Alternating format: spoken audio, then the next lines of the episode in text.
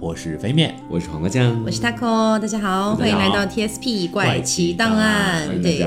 那今天呢，大家看到标题也知道啦，我们终于、终于、终于要跟大家来聊聊少女 A 的故事，千呼万唤始出来。对，因为其实你知道，上次少年 A 的做完之后，好多人来问我。哎呦，他哥到底什么时候你们才做少女 A 哦？都怪我们当当当时的时候嘴贱，你知道不？在节目里说还有个少女 A，哎呀，不然他们就不知道。唯一一个不是我挖的坑是吧？因为你知道，就是我们一直没有想着说太快的去做少女 A 的原因，其实是因为呃，因为少女 A 跟少年 A 的案件虽然有不同，但是一定程度上它都是日本的未成年人犯案，嗯，所以一定程度上他们有一些类似。那如果说接着少年 A 继续聊少女 A，其实担心大家会听得有点乏味，因为可能差别没有那么大。对，也会担心大家以为我们就可能会偏向日本一点，其实我们就是全世界的案件，我们其实都想做的。对，除了国内啊，我们都做啊。对，国内有什么案件呢？没有没有案件，没有案件，哪有什么案件？嗯，我们警察叔叔就是在努力的工作。对对对对，维护治安。对，好的。那今天要跟大家说的这个少女 A 啊，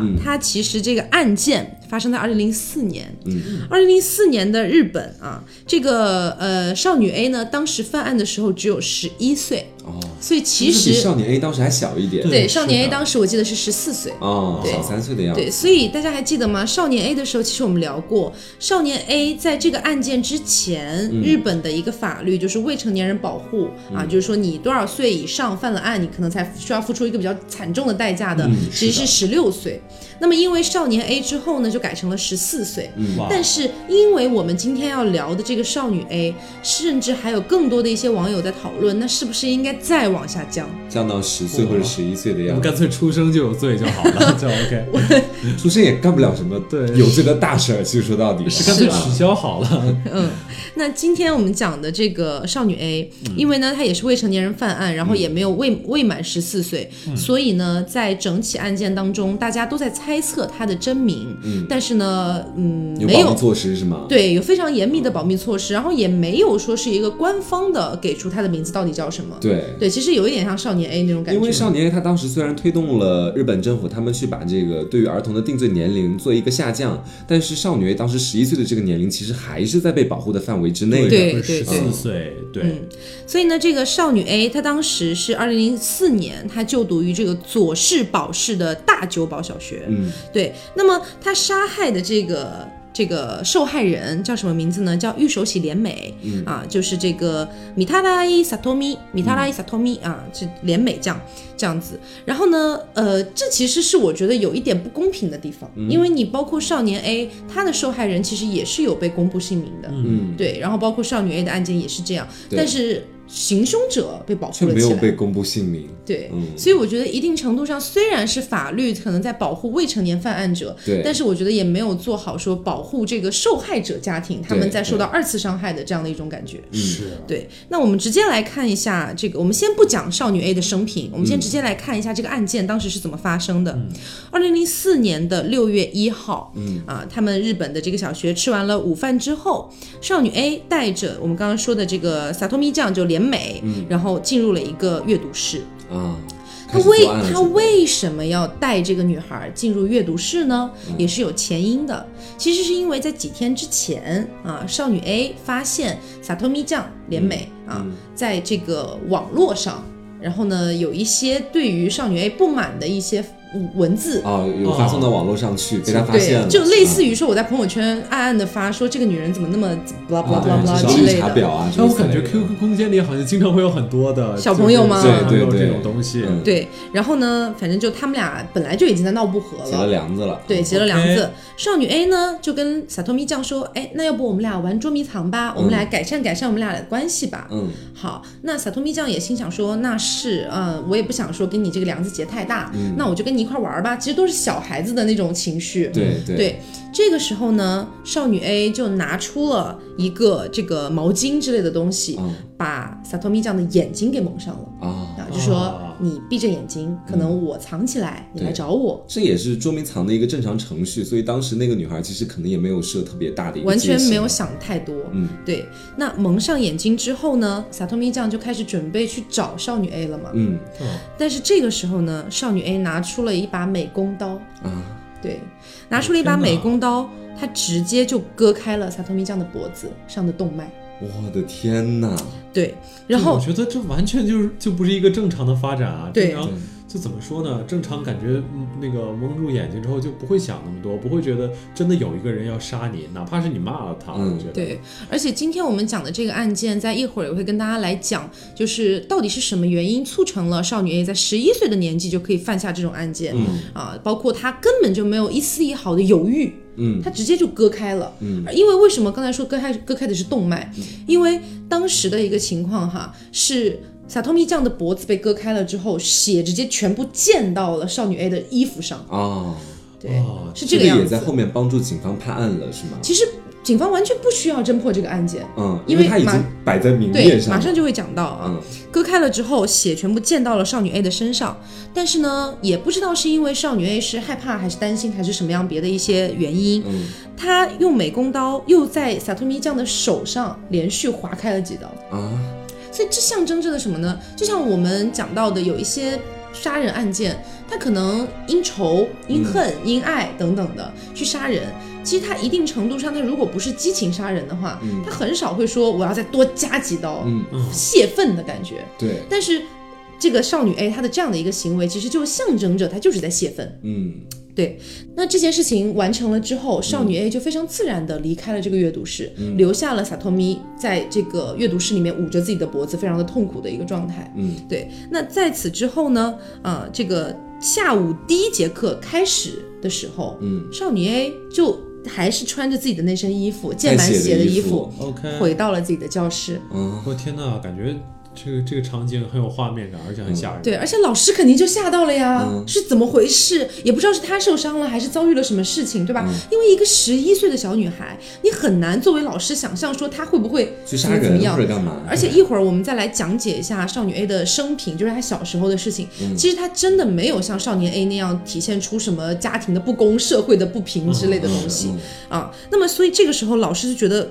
很怪，然后这个时候呢，有一个细节是少女 A 穿着那样的一身衣服，眼神有一点呆滞，有一点涣散，看着一个地方，啊。看着萨托米的座位。啊，那萨托米的座位自然是没有人的，对。空空如也。老师这个时候就感觉到可能有点不对了，嗯，于是呢就一直在问少女 A 到底发生了什么事情，到底发生了什么事情，但少女 A 一句话都不说，嗯，一言不发。这个时候呢，老师觉得事情是不是可能有点大闹大了闹大了哎你们？觉得这个一言不发是他其实是有点害怕，或者还是说就是这个事件已经完成了，他就就就就蓄谋的一言不发，不想让人找到萨托米家。呃，其实我是这样，我是这样猜测的啊，嗯就是我们谁都没有杀过人，所以我们谁都不会知道在杀完人之后自己的情绪是什么样的。是，但是我们可以类比，就是你可能做了一件自己从来没有做过的事情之后的心情。嗯，我举个例子啊，比如说，呃，这这这这个例子可能不够严谨，但是只是给大家分析一下了。对，比如说我刚高考完的时候，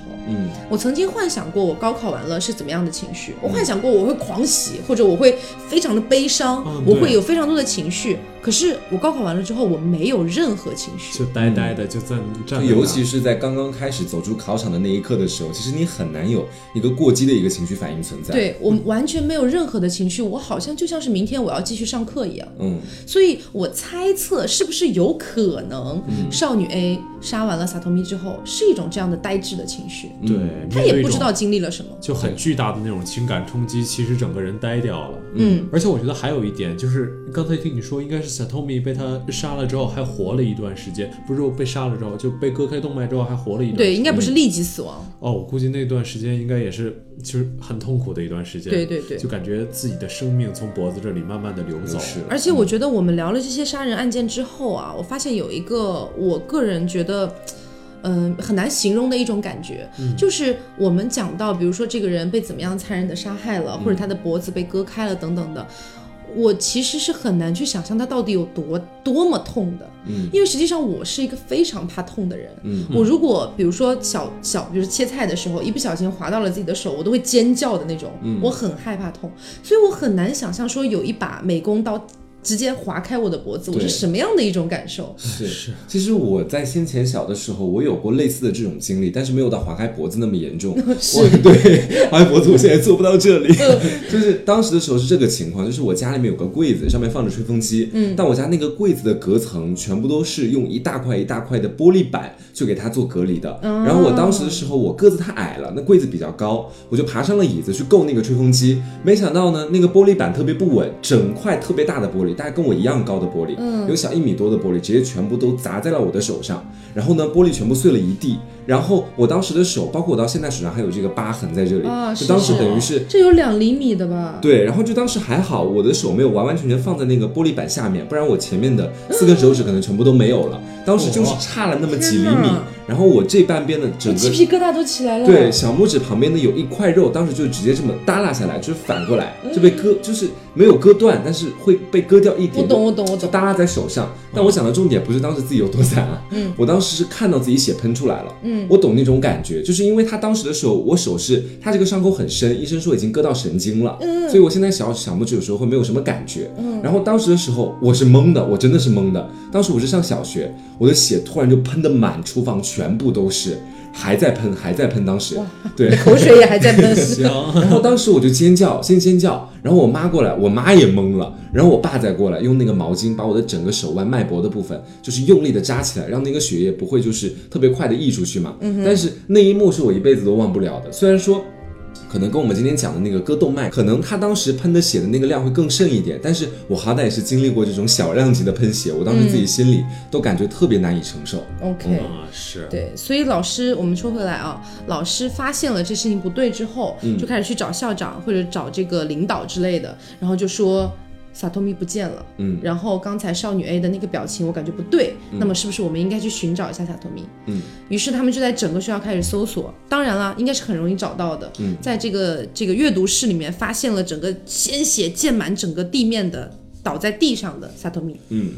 对，那发现了之后呢，赶紧就叫救护车啊，这是正常反应。叫来救护车之后，医生当场宣布萨托米的死亡，啊，肯定割的是动脉嘛，而且对隔得太久了，中间。就是可能已经没有再抢救的必要了。嗯。对，然后呢，这个警方就带走了少女 A，因为少女 A 之前的反应就是不对的，对，对她不合理。至少是嫌疑人，就算现在不而且那个时候不能身上全是断定的话，血呀，对对。对于是少女 A 到了警局之后，对自己犯的这个罪行实在是其实是供认不讳的。嗯，她并没有说我没有做这件事情，她是直接就认了。的。机会啊，对直接就认了。然后呢，但是有一个细节，说是少女 A 整晚整晚的都在哭，啊，对，然后一边哭，她也不吃不喝，然后还时不时的说我犯了一个大错。嗯，一直在这个样子，我觉得可能是因为十一岁的年龄，她也没有办法承载住这么大的一个一个冲击。对对，对，我觉得他有可能是的确抱了杀人的念头，但是他想象中的杀人跟实际上的杀人，跟他来说，我觉得还是有区，还是可能是有区别的。两回事。对，其实我觉得这个跟他前面在教室里面的那一次懵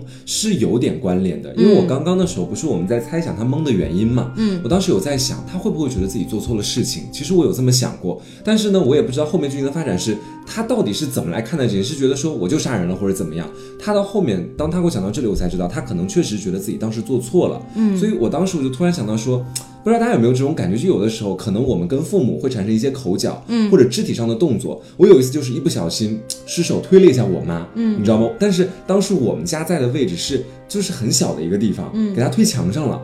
当时我是立马我就懵了，然后我第一反应是完了做错事了，第二件事我推的是我妈，然后我就怔住了。虽然我妈当时还在就是骂我打我，但是但我但但你知道当时最奇妙的是什么？是我感觉我脑子里听不进去任何话。就是我全部完全就陷在自己思想的洪流里面，我在想自己这件事情到底该怎么解决。如果跟我爸讲，我又会面临怎样的惩罚？心诸如此太大了类的是吧对所以如果换算到少女 A 那边，她可能比我当时的心智还要再弱小一点，嗯，她脑子里可能想的也都是其他事情，完全无暇顾及周边任何的别人跟她说的话，还有发生的事情。对，而且我觉得其实还有一件事情，就是让我感觉挺挺挺可以说挺痛心的吧。就是我也听过一个说法，就千万不要跟这些初中或者是高中的毛孩子玩命，嗯。就是他们有的时候是真的就下手没有真的是出轻重生牛犊不怕虎的。对他们有的时候就是呃怎么说呢，就是为了一个篮球场，因为我初中还是打过架的嘛，嗯，就是哇，哇我真的是从来没有打过架，是。我连看都没有看过。没有，没有就是是这种感觉的，是那个时候，现在想起自己的那个时候，感觉也是后怕的，嗯。就是感觉自己那个时候能为一个篮球场，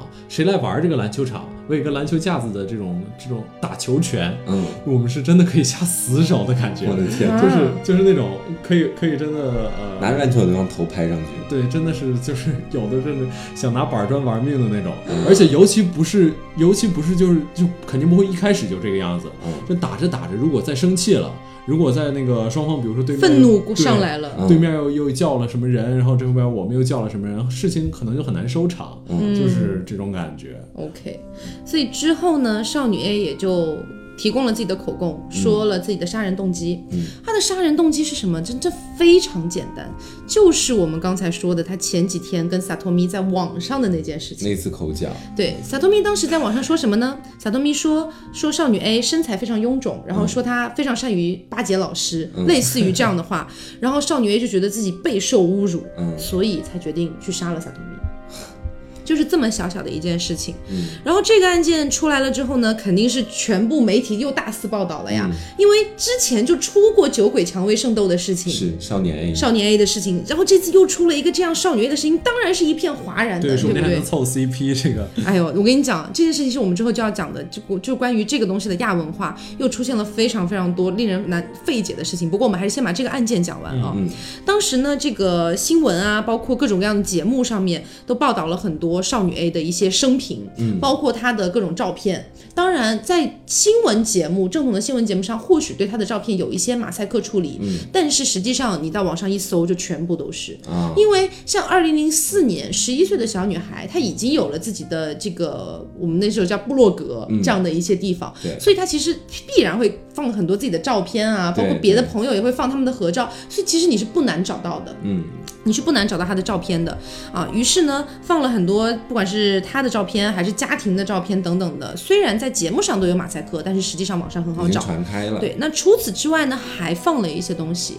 我感觉这个其实是日本媒体有意的想要把它往少年 A 的方向去扯。嗯，因为你们还记得吗？少年 A 有非常多自己的一些画作，嗯 OK 就是画的非常诡异的对，嗯很很阴暗的这些内容。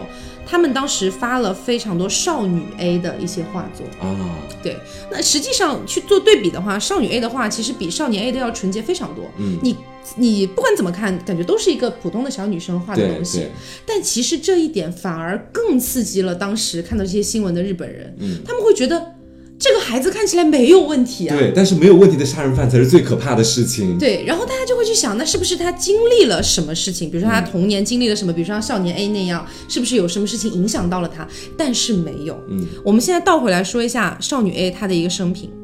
她不论是作为学生、作为女儿、作为朋友等等的来说，她都是挺完美的一个小孩子，嗯，成绩也还不错，然后呢，体育也很好，他是学校篮球队的主力，嗯，对，然后呢，父母眼里，父母也觉得他是非常值得骄傲的。这小孩在学校，哎，广结人缘，对不对？然后学习成绩也还不错，又是篮篮球队的，一切看起来都是很完美的有点。像那种社交核心的感觉。对，然后父母还表示，处少女 A 只有偶尔会闹闹情绪，这是非常正常的小女生会拥有的东西。偶尔闹闹情绪之余，她根本就不会经常出现那种不听话或者叛逆的情绪虐杀，小动物啥，没有，都嗯没有。所以这一点反而更吓人了。为什么呢？因为你会觉得他就是一个普通的孩子。对，但一个普通的孩子也能够成为杀人犯，对，所以到后来呢，日本的一些比较热议的一些论坛还出现了一个事情，就是呢，当时呃这个少女 A 她的一张照片上面，少女 A 穿着一件卫衣，上面写着 Nevada，、就是美国的内华达州。嗯啊嗯，所以呢，他们甚至给她取了一个小名叫 Nevada 酱。啊对，因为不知道他的名字是什么，哦，就给他一个代称这样，对，叫嗯。Nevada 酱啊，他然后甚至是那张照片上仅仅是隔着四个人的距离，嗯。旁边就是死者萨托米奖，嗯，他们是一张大合照。所以呢，当时人们就会觉得说，为什么一个十一岁的小女孩儿啊，当时他们称为 Nevada 酱，为什么会做出这样的一件事情？于是就有了更多更深层的一个去挖掘挖掘、去挖掘她的背景。那其实发现呢，少女 A 住在离学校比较远的一个山上的一个小村庄里面。嗯，当然，这个小村庄因为是日本，日本的村庄其实跟我们国内的村庄有着一定的区别。嗯，对他住在那边，并不代表他没钱，嗯因为日本的农民不一定是没钱的。对，那么呃，因为但是呢，因为附近没有太多的跟他同龄的孩子，嗯所以他可能稍微有一点孤独。这个我们之后也会提到，因为这里可以提一下，就是。他有点孤独嘛，然后后面其实呢，有这个心理医生对他进行了一些测试其实是发现了他有一定的一些小小的心理疾病的，但是只是哦疑似，没有敲定。哦，对，那接着来看呢，呃，因为他很小的时候就很孤独嘛，然后爸爸妈妈可能工作也很忙，所以对，从他很小的时候，父母就给他买电脑了，嗯，就是让他去玩这个，不管是电子游戏啊，还是看一些剧啊等等的都可以，嗯。甚至是还给他买了三台电脑，啊，哦。让他轮着用，哦，因为可能父母，我觉得从父母必要吗？我觉得可能从父母角度思考，可能会觉得说，那是不是我对孩子没有那么多时间陪伴，啊那我就有一些亏欠对之类的。我就给你三倍的快乐，是这个样子吗？对，但是但是这没有没有想到这件事情反而促成了少女 A 可能会杀人的一个原因。啊，为什么？对，因为少女 A 从那个时候开始，可能因为本身性格就有一点孤独了，就是因为周边本身没有太多玩的朋友，嗯，那她就开始在网上去看了很多一些类似于残非常残酷的一些视频，啊或者说是一些血腥的一些内容。那看了我觉得这个这个时候，呃，感觉可以跟大家稍微说一下日本的这些，包括残酷啊，包括血腥啊这些文化。其实大概就在呃，就是我相信可能有很多听众朋友就知道日本的这个色情产业这些特别特别的发达，嗯，但是就是发达其实也是有原因的，就是大概在某一个时候，就是日本的整个制片厂经济电影制片厂就崩溃了，所以他们整个民族当时的电影呢，就是完全靠色情影片去撑起来的包括嗯对包包括暴力影片这样的撑起来的。所以其实他们的很多东西，我个人是觉得非常不适合小孩子观看的。嗯啊，而且除此之外呢，少女 A 还有一定程度上的杀人狂崇拜。嗯，对，有一点杀人狂崇拜。除此之外呢，少女 A 还迷恋了一款就当时论坛非常流行的，叫做“红色房间”，日语是呃阿卡伊阿卡伊黑呀阿卡伊黑呀这样的一个，就是写作日语是视之不污。啊，啊，这样的一个 Flash，有点像是一个小游戏这样的内容，可能就跟我们小时候玩的小游戏有点类似，就是有点暴力的，哦。有点血腥的那样的内容，因为当时的监管可能不严，对，对，所以这个阿卡伊黑啊，就是红房间的这个 Flash 动画里面也充斥着大量血腥暴力的内容。对，所以呢，当时的媒体也就抓住了这一点，就开始抨击嘛，就说你们怎么可以让孩子看到这样的内容？怎么可以刺激他们内心就是这种扭曲的欲望、等等的，会有这样的想法。但是尽管有这样的一些因素，但是民众是没法熄灭自己的愤怒的。对，对啊，对。因为他是个杀人犯呐，说到底，对，因为当时你想，少年 A 的问题都还没有解决干净，虽然他可能被判了一些这个处罚等等的，但是民愤是还没有熄完全熄灭的。是。这个时候突然又出现了一个少女 A 事件，所以他们就会觉得说，我我们国家我对孩子的们国家教育是不是出问题了？，对大家会有开始这样子有一种就是这种教育教育的这种思想崩塌的一个状态。是。对，我觉得少年 A 跟少女 A 最大的不同就是少年 A 给我的感觉是真的像一个变态，嗯，而且是那种欺凌弱小的。但少女 A 给我的感觉啊，就听刚才的这些材料，嗯更多像踏错了一步的一个就正常的小孩子。是的，有点像。对，对，那么少女 A，我刚才不是提到了嘛，她有这个精神鉴定，心理医生对她进行精神鉴定，呃，说疑似疑似患有阿斯伯格综合症。嗯那阿斯伯格综合症是什么？我相信大家都知道自闭症，嗯自闭症也就是可能更学术一点，它叫做孤独症。嗯，阿斯伯格综合症和孤独症非常类似，都是可能性格偏孤僻的小孩。但是大家也都知道，孤独症或者说自闭症的小孩，他可能会有一定程度的语言障碍，或者说是社交障碍、这样的。对，不爱说话，或者说是有部分的自闭症的孩子会出现一个智力发育较缓，嗯但同时出现一个呃孤独症天才状态，就是他可能会在某一领域有一个天才的哦、极具天赋，对这样子的一个一个情况，这是自闭症嘛？但是阿斯伯格综合症，它跟自闭症虽然很像，但是患有阿斯伯格综合症的孩子不会有语言障碍或者说社交障碍。啊，它是更加隐蔽的一种自闭症。对他们两个这两个疾病，虽然我不是专门学心理学的，但是我也稍微多了解了一点这两个疾病的区别和他们的关系。其实有一点像是互相的一个伴随的状态。啊，对，不不一定是你只有其中一个，也不一定是你两个都有，但是他们是互相纠缠的。嗯，对，所以只是说，但是并没有说敲定说少女 A，呃，对，不是说少女 A 一定有这个疾病，嗯只是说非常疑似，嗯啊，这个样子。那他犯案的时候，我们刚才不是说了嘛，只有十一岁，所以他根本就没有满足当时日本的一个刑法的年龄，那么理论上是可以免除刑法的。嗯，那最后呢，法院结合了这个医疗报告啦，包括当时的一些呃这个律师的一些包括申辩等等的，所以最后呢，呃是把这个少女 A 送进了一个叫做少年感化院的地方，哎，也就是有点像我们的少管所，送进去说两年的治疗教育，然后说如果教育成功了，那就会放出来。嗯，你想当时这件事情发生是二零零四年，那么理论上二零零六年他就应该出来了，对不对？但是呢，他是二零零八年才出来的。啊，为什么呢？为什么呢？因为当时其实有非常多的群众对于这个判决是非常不满意的，嗯，就觉得说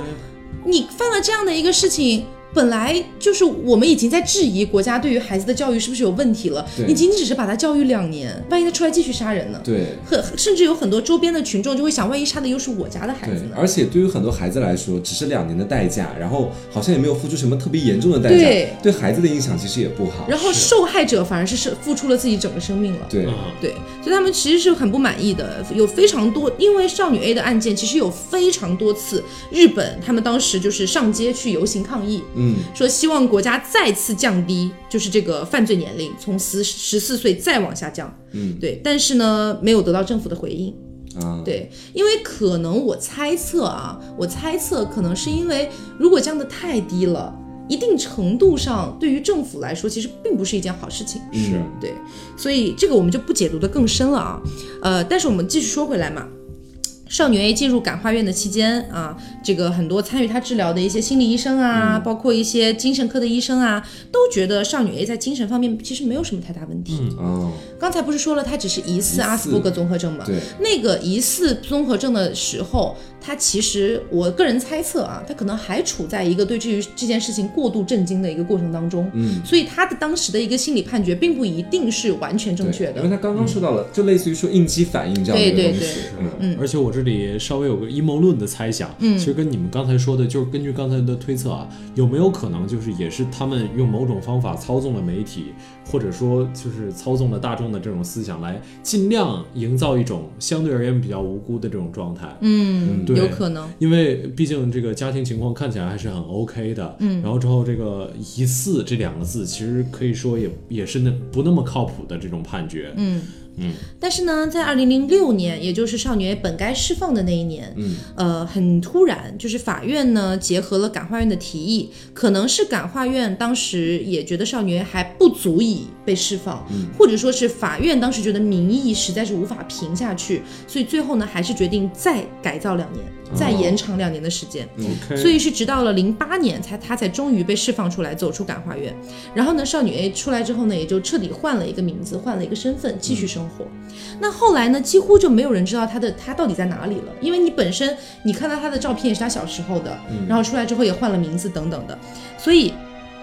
呃，在二零一零年的时候。这事情已经又过去两年了。二零一零年的时候，一张疑似少女 A 的照片又在网络上疯传了起来。嗯，但是这张照片是没有办法确定真伪的。但是唯一能认定的一件事情是，这张照片里的女孩长得还蛮漂亮的，对很符合日本人对于卡哇伊的一个审美。是有点像那个就是宇多田光的照片，其实嗯对眉眼有点像。对，那么虽然没有办法了解到少女 A 到底在哪里，但是呢，其实媒体还可以找他的父母嘛。嗯，父母又不可能改变身份，对不对？对所以说呢，呃，他的母亲当时在接受采访的时候说，其实我的女儿啊，经过这件事情已经彻底改变了，她变得非常的听话，然后我们父父母女之间的关系也非常的亲近，等等的。但是呢，实际上这个说法是没有办法被完全认可的，嗯，因为一个母亲想要保护她自己的孩子，是一个太最正常不过的事情了，嗯。对，所以她具体出来之后，到底是一个又变成了一个什么样的性格，是没有人可以知道的，嗯，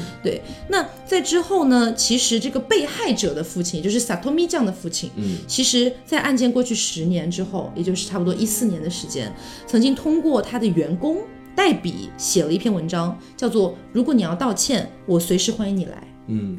哦也就是相当于隔空喊话。哦，我突然刚才有点起鸡皮疙瘩。我觉得这个父亲其实也是花了巨大的努力去消化这件事情，，对，对我感觉从这种接受这份道歉。对从这种体验中走出来，一定非常非常非常痛苦。嗯对，但是可惜的是，截止到目前为止，少女 A 没有直接向受害者道过歉，啊，也没有向受害者家属表示歉意，从来也没有这个东西。所以呢，呃，日本警方这么多年以来，也就一直在这个研究少女 A 的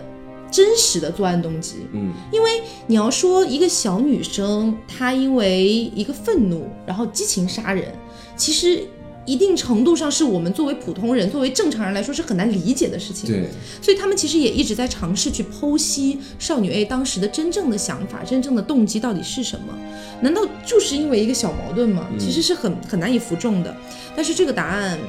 警方到现在为止也没有给出一个非常非常具体的答案。嗯，对，那话题说到这里，其实少女 A 本身的这个案件啊，差不多也就到这里完结了。嗯，但是呢，少女 A 的背后还有非常多的一些可以说是影响，或者说是成因。我们挖掘的。对，那我们接下来就来说一说这些背后的内容。我们刚才说到少女 A 小时候，因为周边没什么朋友，父母又比较忙，所以父母给她买了电脑。她从网络上接触到了大量血腥又暴力，或者是这样类似的内容。嗯，呃，但是呢，我觉得非常非常奇怪的一点是这样的，就是少女 A 她本身就受到这种亚文化的影响。嗯，就是她曾经表示过，她看过其实本来需要年龄限制的《大逃杀》和《大逃杀二》所以这样的电影其实促成了一定程度上，他可能觉得杀人好像不是那么一件那么难的事情。对，而且他可能，我觉得大逃杀的塑造就有一点点像杀人，其实是一种游戏，嗯也是一种就是某种环境下的必然选择，嗯，也是就是一种，我觉得它不应该出现在人们正常处理事情的选项之中。对但是杀人这个就在这些电影里就被放到这个选项之中了。当然，我并不认为电影不可以拍摄这样的内容。对，我觉得电影是有电影的自艺术创作自由的，嗯。但是说到底还是分级的问题，就是怎么样才能够不让这些心智未成熟的这些小朋友去看到这些东西，而看到的人最好都是心智已经有了一个成熟的基础上，三观已经成立了，他看这个东西可能更多属于一个消遣或者思考对，这样的一种感觉。而且我真的觉得日本电影的这种就是暴力吧，跟他们的民族性的确有一定关系。哦，真的有，真的，有，就是举与刀嘛，他们其实特别就是随便一举就可以举出很多很多就偏爱暴力的导演，什么大岛渚，然后北野武啊，就深作新二啊这些，嗯。就是他们好像就是很喜欢那种肢体横飞的死亡带来的美感，所以这种东西感觉真的给一个孩子传播的话，稍微有一点不太好的点对。嗯，对，所以我们其实也知道，日本这个民族的文化其实嗯挺复杂的。挺复杂的，对，你要说它是一个唯美的国家，它也是，对它它确实是尚美的，嗯，但是一定程度上，它也是很崇尚这种猎奇或者说是血腥暴力的，这有点有样的内容的。点死亡崇拜的一个国家，对对对，所以这样的两个内容交杂起来，你看落到了少女 A 的身上。为什么在后来出现了一个现象，就是有非常多的日本的，比如说同人画手或者是创作者，他们开始对少女 A 的故事进行二次加工，嗯比如说开始画一些少女 A 行凶的那个就是画作，嗯或者说是呃 cosplay 少女 A。cosplay 少女 A，、嗯或者说是觉得少女 A 非常酷，开始写同人小说，写她是如何杀人的。这是为什么呢？这是因为很多复杂的成因哦。首先，本身亚文化就是一个一个主要主要的一个因素。对还有一个因素呢，就是少女 A 后来流传出来的那张疑似是她的现状的那张照片，是还不错的，蛮好看的，而且很符合日本人的审美，嗯卡哇伊，对吧我？就觉得有一点点就是长得好看的人就不可能犯错那种感觉。那倒不是，他们觉得是他犯错了，但是他们觉得这是很酷的。而且正是因为这个错，才能够让他如此的声名远扬，而且才能够让他成为被被创作的一个对象。而且少女 A 她当时行凶的过程，我们刚才说了，他是很果断的就是用刀划开了萨托米的脖子，然后转身离去。所以这样的一套动作，在亚文化圈子里，一定程度上，他们又会觉得。蛮有意思的，蛮蛮酷的，嗯，所以有这样的感觉之后呢，就开始大量的对于少女 A 的二次二次创作。但是你要知道，对少女 A 的二次创作，其实是对于萨托米的二次伤害，对萨托米的家属的二次伤害，对，所以说他们他们后来甚至是自发组织了很多声援少女 A 的讨论组。这是我觉得所无法理解的因为但是但是因为呃怎么说呢？我虽然不是一个什么就是。资深的，就是二二次元内容的一个粉丝吧，但是实话实说，我也看了个十多年的时间了。我觉得一定程度上，我对于日本的这样的一些想法。我不是说我我我完全不赞同，但是我好像能够理解一点点他们为什么对，因为他们本身就是会有非常多的动漫或者说是一些这样的内容里面去充斥着这样的内容啊。你说这个我就大致可以参透一点了，其实因为病娇之类等等等等，因为少女 A 这次杀人，她并不是没有理由的。他有理由，他的理由是前几天萨托米酱在网上对他进行了谩骂和侮辱，嗯，所以呢，有很多比如说阿宅呀，或者是一些可能平时就会被欺负的一些同学，他们可能会产生一种异样的同理心，他们的精神领袖，对他们会产生一种同理心，就会觉得原本我想做但是没做的事情被少女 A 做了，哦。这种感觉，对，因为我相信，如果在学校里面被欺负过的同学，多多少少都会产生一些想要报复或者想要反欺负回去的一个想法。只是有的人做，有的人有的人没做。那做的人里面，其实真正去杀了同学的人是非常少之又少的。对，大部分人可能就是找到机会报复一下，或者说是根本就不敢做什么事情。嗯，所以一旦这样的人在网络上聚集起来，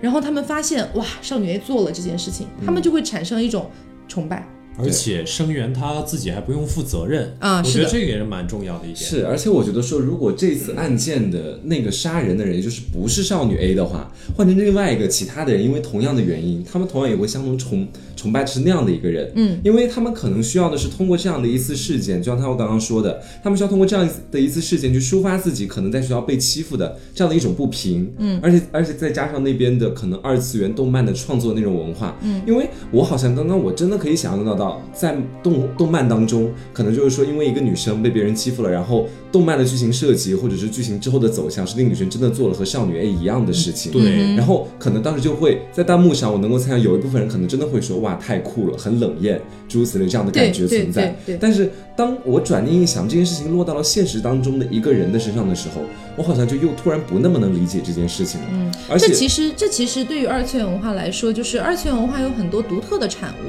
嗯我举个例子，比如说病娇。这个点，病娇是什么呢？给不知道的朋友们解释一下啊，你简单来理解啊，不要杠我，简单来理解，就是这样的一个人呢，他比如说他喜欢上了一个人，嗯，假设说我就是那个。哎，有一点病娇的人，哎，假设我就是有点神经，有一点这个敏感或者是之类的。其实病娇他不也并不一定是这个人会生病，或者说是病病歪歪的，他可能就是一种状态，他可能精神本身就跟普通人不太一样了。是。然后呢，假设说我喜欢上了黄瓜酱，天哪！那么我可能会做什么事情呢？我可能会去翻他的垃圾桶啊，去翻他丢出来的垃圾，我想要去了解他生活当中的方方面面，我想要他每天开门都能看到我。对。而且有的时候可能我晚上在我在在在在床上睡觉的时候，他可能就在窗子边就看着我，这样对，对我当然害怕啊！我觉得这是一种极致极致化的体现。而且这样子的情况下，我还会幻想，就是我我我我会想象说，我已经好像在一起了，因为我了解他太多了，没有人比我更了解他。是，而且所以他一定要跟我在一起，不跟我在一起他就得死。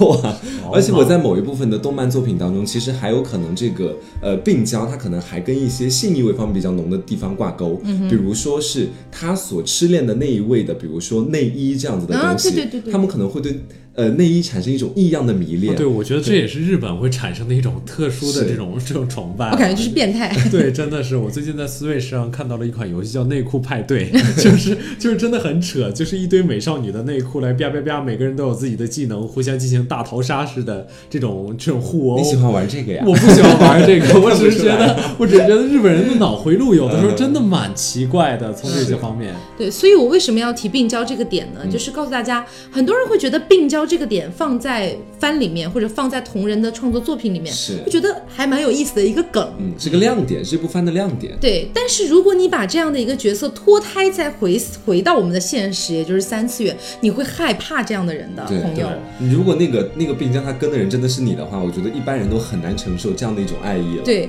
但是你要知道，在一个小朋友三观还没有形成的时候，嗯如果他觉得病娇是很酷的，啊，病娇是模仿。他可能真的会潜移默化、刻意的去模仿。想想你们的中二期我，我再说一次啊，我并我并不是说番里面作品里面不可以出现这样的设定，嗯我是觉得应该分级罢了。我是觉得小朋友其实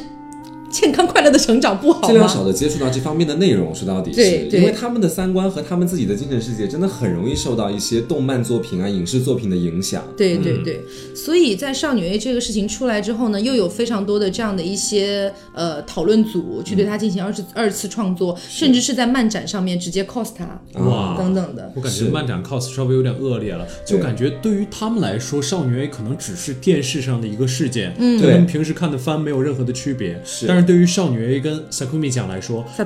Satomi 酱来说，这可能是确实的一个，就是少女 A 自己也傻掉了，嗯就是她可能发现这个现实中的真的杀人，就是那种血溅到自己身上的时候，嗯跟动漫中那种就可能有的时候那种高于生活的那种唯美的杀人不一样。对，嗯嗯嗯，而且我觉得说，为什么会有这么多人到后面可能会有对这种杀人狂的崇拜现象存在？嗯另一方面是，当我们在电视或者新闻上碰到某一部分人的时候，其实我们隔着的真的是有一堵墙存在的。大部分的观众或者说是去喜欢少女 A 的人，他们所看到的是在新闻当中少女 A 做的事情，他们就是是变成一个很平面、很平面的对，很平面的少女 A 在那个地方，他们只喜欢这一面的少女 A，但是他们不知道的可能是在少女 A 行凶的时候，她内心的真实变化是怎么样的。嗯对她只是一个很普通的女孩，说不定她说不定在行凶完之后，她自己有着非常强烈的一个懊悔和内和内疚的那种感觉存在。但这些都不是那些所谓的杀人狂崇拜的那群粉丝他们所关注的点。对对少女 A 的形象就被符号化了，对就是它就变成了一个扁平的东西，好像崇拜它就可以为自己的内心抒发到某些各种各样的情绪，还不用负责任。对，那么接下来我们来分析一下少女 A 跟少年 A 这两个案件，为什么少女 A 有那么多人声援，甚至对她做了二次创作，甚至甚至愿意 cos 她，而少年 A 好像就大家都在声讨她。我们先说少年 A，之前我们讲到少年 A 行凶的受害者都是比他弱小非常多的小朋友，对，除此之外，那些小朋友没有对他做过任何伤害的他是无事情。差别的杀人。他是无差别杀人。嗯除此之外，少年 A 种种行为都在透露他是一个中二又变态的一个少对年。对，所以这其实，其实我个人觉得啊，一定程度上其实反击了死宅的一些痛点。嗯啊，当然这个死宅我也是死宅，好吧，我没有我没有侮辱死宅的意思，这个词是一个中性词，好吧。那反观少女 A，少女 A 首先她很漂亮，嗯她很可爱。啊，这是日本人本身就很爱的东西，日本人喜欢所有可爱的东西。嗯，她，颜值即正义，对有点。除此之外，一定程度上，受害者可能你从这个角度分析的话，受害者可能在之前确实是对少女 A 在网上进行了一些侮侮辱化的一些行为。嗯，当然我们知道这不足以支撑少女 A 去杀害别人的一个、一个事情，但是这件事情在可能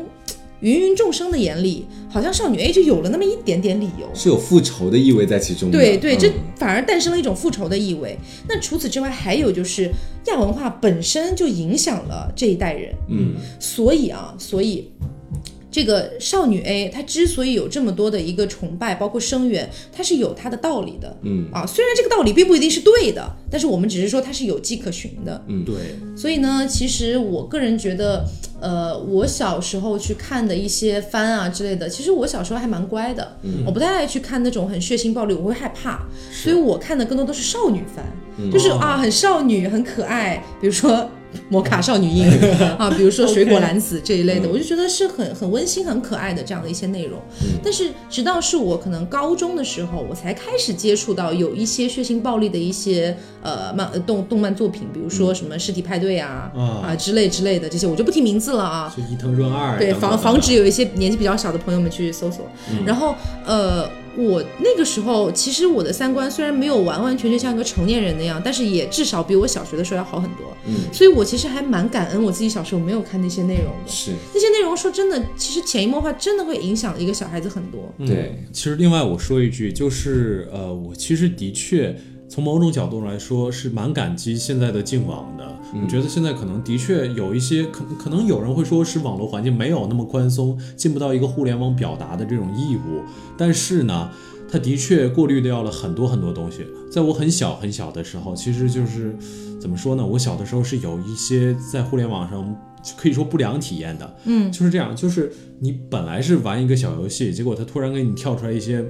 可能色情片段，对包括色情片段。然后还有一次就是我点错了一个小游戏。嗯，这个小游戏大概就是怎么说呢？就是对我印象真的非常非常深，就是的确是一个有关于虐待的一个小游戏。嗯可以说是好像是跟飞天小女警有关的，就好像我知道，嗯我知道，我有我也有看到过。对，所以我觉得，如果真的是我被这种东西，如果真的影响了，怎么怎么样的，我真的会觉得，就是可能跟少女 A 哪种部分有感同身受的一点，就是的确有可能他这一步踏错了。嗯不过我还有一种，就是我依然保持着这种对媒体的这种怎么说呢敬？不是敬畏，不是敬畏，我防范之心。对防范之心跟怀疑，我始终会觉得这有可能是他又进行舆论操纵的一种方式，然后替少女 A 洗白这个罪行。所以说，怎么说呢？各位还是有自己呃要有自己的看法，不能媒体说什么就信什么。对对，嗯，就像飞面刚才说的一样，就是网络上的一个进化，确实是有利，但是我觉得也有弊的。嗯，其实我个人还是更加支持去尽量落实分级这件事情。对，虽然实话实说，确实会有利益或者说是呃实行难度的一些问题，但是我觉得一刀切可能永永远都不是一个最好的解决它是一个。短暂的解决办法。嗯，但不是长久之计。对，所以怎么说呢？我觉得虽然这件事情可能轮不到我们来管，对，那但是那我们指手画脚。对，但是我觉得我们大家的一些意见或者是一些想法还是很重要的、对。啊，所以就是希望大家都有自己的一个独立思考的能力最。后再来跟大家说一下，就是呃，因为前面 Taco 在前面说了一个亚文化相关的事情，嗯，其实我个人来说，我对于亚文化方面的东西没有特别了解，但是呢，也不是完全不了解。我觉得说，其实现在的很多，尤其是十几岁，刚好是卡到十八岁前面的孩子，正是因为现在的互联网，其实说到底，你想要找到什么东西，就算是网络上面表面上面可以说大家进网行动做得非常 OK，但是如果你想要找到什么，可能真的会有孩子他们通过其他的一些非法的形式去获得一些信息的时候，所以说在这种时候，他们很容易被一些外网影响，或者是被一些本来不该在他们这个年龄段所看到的亚文化事件所影响。就类似于说亚文化最表面的一种呈现，你比如说是类似于 SM 或者是纹身或者诸如此类的，每个圈子可能都有他自己的圈层文化，但是我会觉得说这些东西对于一个当时还处在十几岁的孩子来说，其实它真的代表不了什么，它只只能代表一个字，就是酷。嗯，我觉得酷这个字真的是损害太多孩子了，他们学的最多只是一个表面的形式，但是每一个圈层文化背后所值得，就是说被大家珍视的一些精神，或者说是它的核心内涵，他们是学习不到的，就他们只还是像觉得说。，就还像我刚才说那样，他们学到的只是那个透过屏幕，他们自己所体会到的那一部分。，对对，就是很片面、很平面的。他说只要我跟他们做一样的事情，那我就是酷。其实不然的，就是很多时候，所以说这也就是为什么有的时候要阻拦一些呃亚文化信息。我们国家可能对于亚文化信息是没有那么宽容的。嗯，在这在这点上，其实我觉得对于孩子来说，我真的是举双手赞成。是在太但这只小的时候。是对于孩子来说对，，对于孩子来说，但是就是因为在太小的时候，你接触到这些东西，你完全没有办法去参透它。那与其这样，不如在长大之后再慢慢的去接触和理解。嗯嗯所以其实呃，我非常赞同黄瓜跟刚刚才飞面说的那些，就是对于孩子来说是很好的事件。但是我相信也有很多的听众跟我一样，是觉得成年人，那我们作为成年人也被一定程度上的被剥夺了一些对，可以享受的权利嗯，所以还是像我刚才说的，我觉得一刀切永远不是最好的解决办法。嗯所以，嗯，我觉得作为成年人的我，我起码站在我的角度，我是有非常好的自控能力，包括我有自己完整的三观。我不可能看到一个人去杀人，我就要去模仿他杀人，我也不会觉得这是酷的。所以，我觉得。嗯，我觉得像这样的内容，我觉得屏蔽掉小孩子，让小孩子在一个阳光、开心、健康的环境中生长，然后长大了之后，再去对这样的一些内容去做一些自己的思考和选择。